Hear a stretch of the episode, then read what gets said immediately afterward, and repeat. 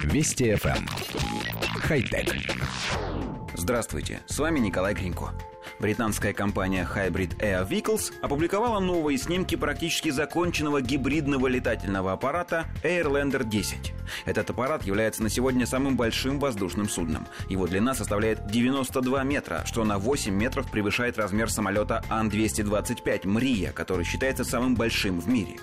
Airlander 10 называют гибридным летательным аппаратом из-за того, что в его конструкции используются сразу три различных принципа воздухоплавания. Элементы самолета с неподвижным крылом, вертолета и воздушного шара. Общий объем аппарата составляет около 38 тысяч кубических метров, в который помещается необходимое для подъема количество гелия. Около половины подъемной силы в движении аппарату дает форма его корпуса, который выполняет роль плоскости крыла самолета, а подъемная сила, создаваемая гелием, позволяет значительно сократить расход топлива его четырьмя двигателями.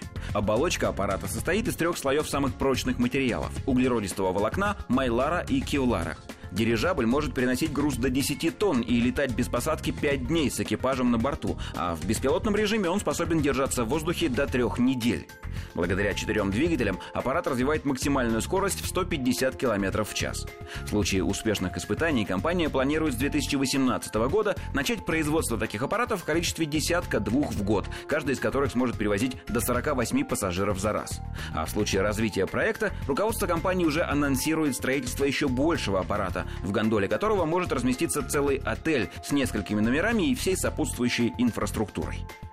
Коллектив редакции нашей программы в последнее время наблюдает занятную тенденцию. Инженеры активно используют устаревшие технологии, поднимая их на новый, высокотехнологичный современный уровень. Вот и здесь возрождают, по сути, дирижабль, обвесив его новейшими хай-тек примочками. Того и гляди возьмутся заново изобретать паровые автомобили, самобеглые коляски и какой-нибудь беспроволочный телеграф.